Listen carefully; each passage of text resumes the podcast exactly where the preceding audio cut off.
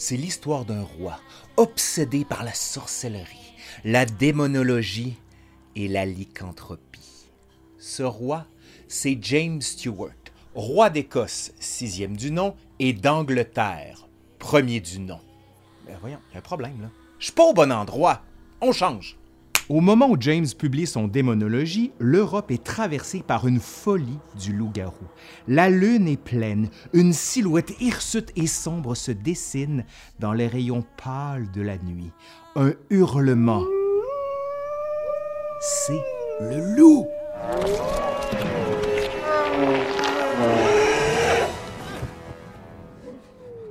Mais est-ce une bête ou un homme? Non, non, non, c'est un homme loup le lycanthrope. En grec, lycanthropos signifie homme-loup, c'est le loup-garou, le werewolf en langue anglaise, le werwolf en allemand. L'image de cette créature mi-homme, mi-bête remonte à l'Antiquité grecque, mais se trouve dans beaucoup de folklore et imaginaires populaires en Europe. Mythe, bête surnaturelle, monstre, représentation de la bestialité psychopathique. Le 16e siècle est particulièrement marqué par la figure violente et bestiale du lycanthrope. C'est aussi un moment charnière dans l'émergence d'une nouvelle conception de la folie et de la violence. Allez, aujourd'hui, à l'Histoire nous le dira, James Ier, le roi expert en loup-garou.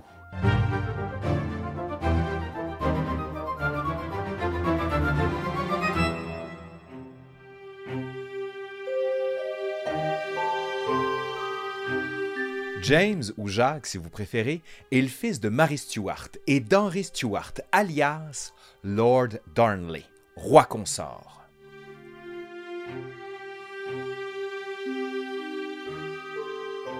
D'une santé fragile, James boite. Sa vie durant, il s'appuiera sur un serviteur pour se déplacer.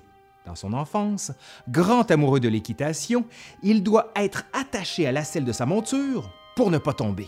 Son attirance envers le sexe masculin est manifeste, ce qui alimente les tensions avec l'aristocratie écossaise protestante. Afin d'affermir son pouvoir et après quelques tergiversations auprès du pape et des puissances catholiques, Jacques choisit une princesse danoise protestante comme épouse, Anne de Danemark. Les étranges circonstances accompagnant son mariage alimentent les spéculations occultes du monarque. Anne s'embarque en août 1589 de Copenhague pour rejoindre l'Écosse et son époux. Le mauvais temps gronde dans la mer du Nord. Le navire royal est obligé de débarquer en Norvège, alors uni avec le Danemark. Les délais et le temps de tempête automnale alimentent les soupçons. Serait-ce l'œuvre de forces sataniques Apprenant le retard, James s'embarque prestement à Leith, en compagnie de 300 de ses hommes, rejoindre sa promise. Un geste galant et romantique. Le roi retrouve Anne à Oslo où il l'épouse le 23 novembre 1589. Le couple royal passe l'hiver au Danemark. Là-bas, James, ou Jacques, je pense que je vais l'appeler James à partir de maintenant, a l'occasion d'observer de près la chasse aux sorcières qui secoue le pays. En plus de rencontrer un personnage éminent de la Renaissance danoise, l'astronome Tycho Brahe, James creuse son intérêt pour la sorcellerie. James va élaborer ses vues sur la magie, les sorts, les incantations, les potions et sur les formes d'intercession du diable dans les affaires des hommes. Le couple rentre finalement en Écosse en mai 1590. Entre-temps, l'amiral de la flotte d'escorte danoise, Peder Munk, prend à partie le trésorier du royaume, Christopher Valkendorf. L'amiral accuse le trésorier d'avoir fourni des navires en mauvais état et remet la faute sur les épaules de la femme de l'officiel de la couronne danoise. En conséquence de ces gravissimes accusations, un procès en sorcellerie est tenu à Copenhague en juillet 1590. Au même moment en Écosse, c'est la même histoire le procès des sorcières de North Berwick est le premier d'une grande ampleur ayant cours en Écosse depuis la promulgation des Witchcraft Act de 1563. 70 personnes sont suspectées d'avoir fait lever la tempête ayant empêché la traversée de la flotte écossaise transportant Anne de Danemark vers l'Écosse. La plupart des personnes suspectées confessent, sous la torture, s'être adonnées à des pratiques occultes, toutes les plus étranges et grotesques, comme l'émasculation de cadavres ou l'amputation de pattes de chats vivants. James fut si intrigué par ce type de récit au point où il supervisa personnellement plusieurs séances de torture. La principale suspecte dans l'affaire, Agnès Sampson, une sage-femme originaire d'un village sur la côte orientale écossaise, fut amenée au palais de Holyrood, la résidence royale à Édimbourg. Là, elle fut interrogée par le roi en personne. Devant son refus de parler, James fit tondre tous les poils de l'infortunée sage-femme. Agnès subit également le supplice de la corde.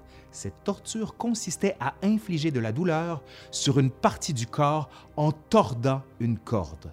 Dans le cas d'Agnès, ce fut la tête. La sage-femme confessa sous la torture les crimes dont on l'accusait.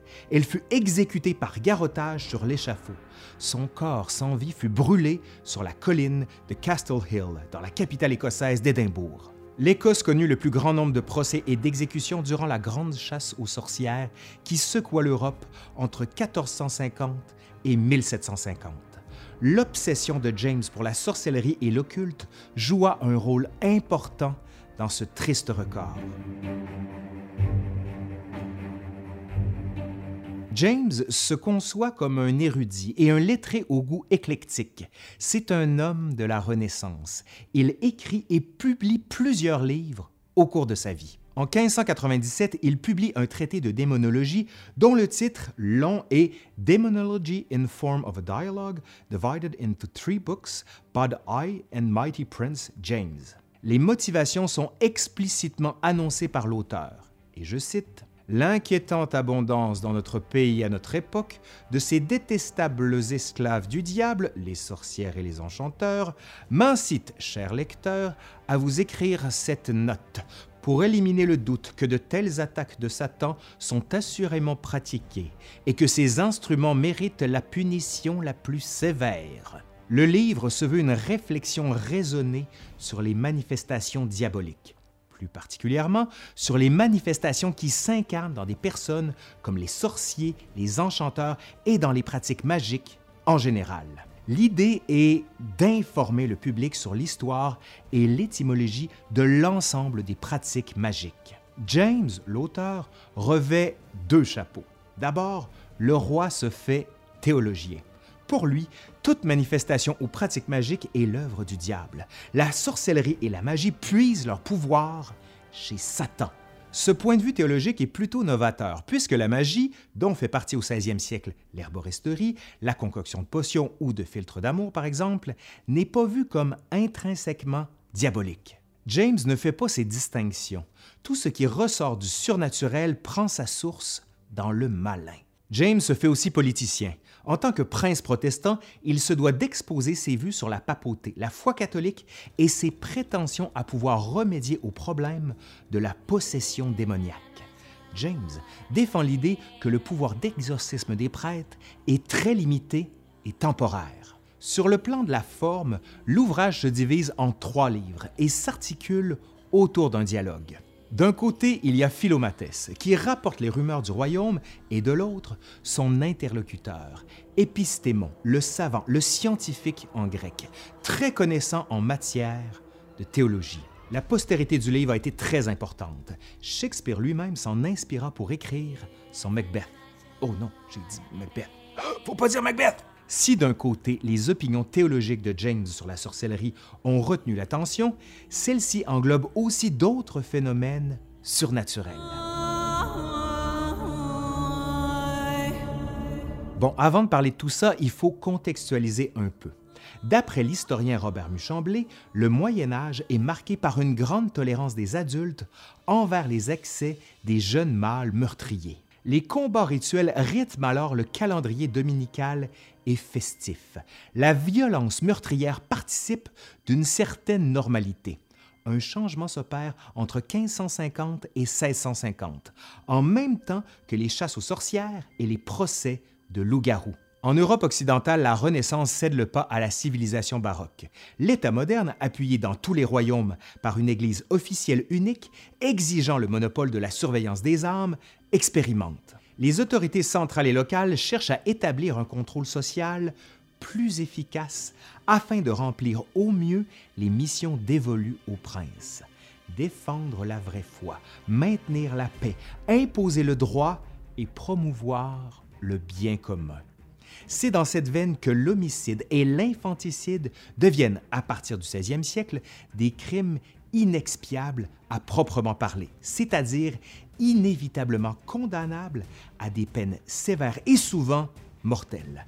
La mise en scène de supplices corporels très spectaculaires participe à cette révolution judiciaire. L'indulgence des aînés envers ce qu'on qualifie de libertinage de jeunes filles à marier et des crimes violents des garçons célibataires réduit sensiblement partout en Europe vers 1520. La crise correspond à cette explosion démographique. L'exode rural est bloqué par des villes fermant leurs portes à ces masses miséreuses. La marginalité devient un problème massif, une source d'angoisse et de peur les autorités ont peu d'outils pour lutter contre un paupérisme qui s'installe durablement. La misère devient le lot de jeunes déracinés sans travail. La mendicité, la délinquance et l'errance s'étendent dans tout le pays. Les grands procès en lycanthropie se déroulent simultanément à la chasse aux sorcières entre le dernier tiers du 16e siècle et la première décennie du 17e siècle. Les deux catégories se recoupent souvent, mais contrairement aux procès pour sorcellerie qui concernent à la fois des hommes et des femmes, ceux pour lycanthropie concernent presque exclusivement des hommes. Les procès en lycanthropie au Moyen Âge sont rares et peu documentés. Les zones géographiques recoupent les mêmes régions de l'Europe occidentale où se déploient les chasses aux sorcières les plus impitoyables, France, Espagne, Allemagne, etc. En France, le cas de Gilles Garnier marque les annales judiciaires. Garnier est un ermite résidant à Dole, en Franche-Comté. Agresseur et tueur d'enfants, le tueur en série dévore la chair des cuisses et des bras de ses victimes. Jugé coupable et condamné par la justice royale pour lycanthropie en janvier 1574, il est condamné au bûcher. En Allemagne, le fermier Peter Stump est jugé et condamné à mort pour lycanthropie, sorcellerie et cannibalisme après avoir reconnu, sous la torture, avoir dévoré 14 enfants dont son propre fils et deux femmes enceintes. Sa fille, Sibylle, accusée d'entretenir une relation adultère avec son père, ainsi que sa maîtresse, Catherine, ont également été rouées, écartelées et décapitées. Un pamphlet de 16 pages publié à Londres rapporte les faits. Sans doute que James a eu vent de ces affaires. D'autres penseurs se prononceront sur la nature du phénomène. En 1563, Janvière, un opposant à la chasse aux sorcières originaire du Brabant, établissait dans son ouvrage paru en 1563 un lien entre maladie mentale et lycanthropie. À en croire ce dernier, la lycanthropie serait donc une sorte de mélancolie poussant les malades à se croire loups. Dans le premier livre de son Démonologie, le roi écossais entérine l'existence des loups-garous tout en reprenant la thèse de Vire. Selon James, la lycanthropie est une maladie tout à fait naturelle. Les hommes qui déambulent sur leurs mains et sur leurs pieds, dévorant des femmes et des animaux de ferme, soutient James, ne font qu'imiter les bêtes sans en devenir véritablement les personnes se prenant pour des chevaux ou des chiens sont affectées du même mal de l'esprit, c'est-à-dire une mélancolie profonde. Sur la lycanthropie, le roi d'Écosse apparaît moins crédule que ses contemporains. Pourtant, ce regard s'inscrit dans une tendance lourde. À la fin du siècle, les procès pour lycanthropie disparaissent abruptement. Dans une lettre au prince Henri, il enjoint son fils à faire preuve de prudence face aux fausses accusations qui ne reposent que sur de faux semblants. Les procès pour lycanthropie perdent aussi de la vitesse partout en Europe occidentale. En 1603, un jeune loup-garou de 14 ans est jugé fou et condamné par le tribunal de Bordeaux à être enfermé à vie dans un monastère où il mourra à l'âge de 20 ans. Au début du 17e siècle, un nouveau consensus se dégage. La lycanthropie sort du champ théologique pour entrer dans celui plus complexe de la folie. Ce tournant est attesté dans la littérature scientifique du temps. En 1621, Robert Burton développera davantage la thèse du lien entre lycanthropie et folie dans son Anatomy of Melancholy. Mais ça, c'est pour une prochaine fois. Allez, c'est fini pour aujourd'hui. J'espère que ça vous a plu. Merci à Mathieu Perron qui a travaillé avec moi sur cette vidéo. Et eh bien, si ça vous a plu, justement, vous savez quoi faire. Faites un pouce par en l'air, vous partagez, vous faites vivre la vidéo. Vous pouvez aller voir le Patreon. Bref, voilà. Allez, je suis Laurent Turcot de l'Histoire nous le dira et je vous dis à la prochaine. Allez, bye! Pour celles et ceux qui voudraient aller plus loin, voici une petite sélection d'ouvrages que je vous conseille fortement. Bien sûr, Robert Muchamblé, Brian Pilovac et tous les autres que vous avez ici. Lancez-vous là-dessus, vous allez être comblés.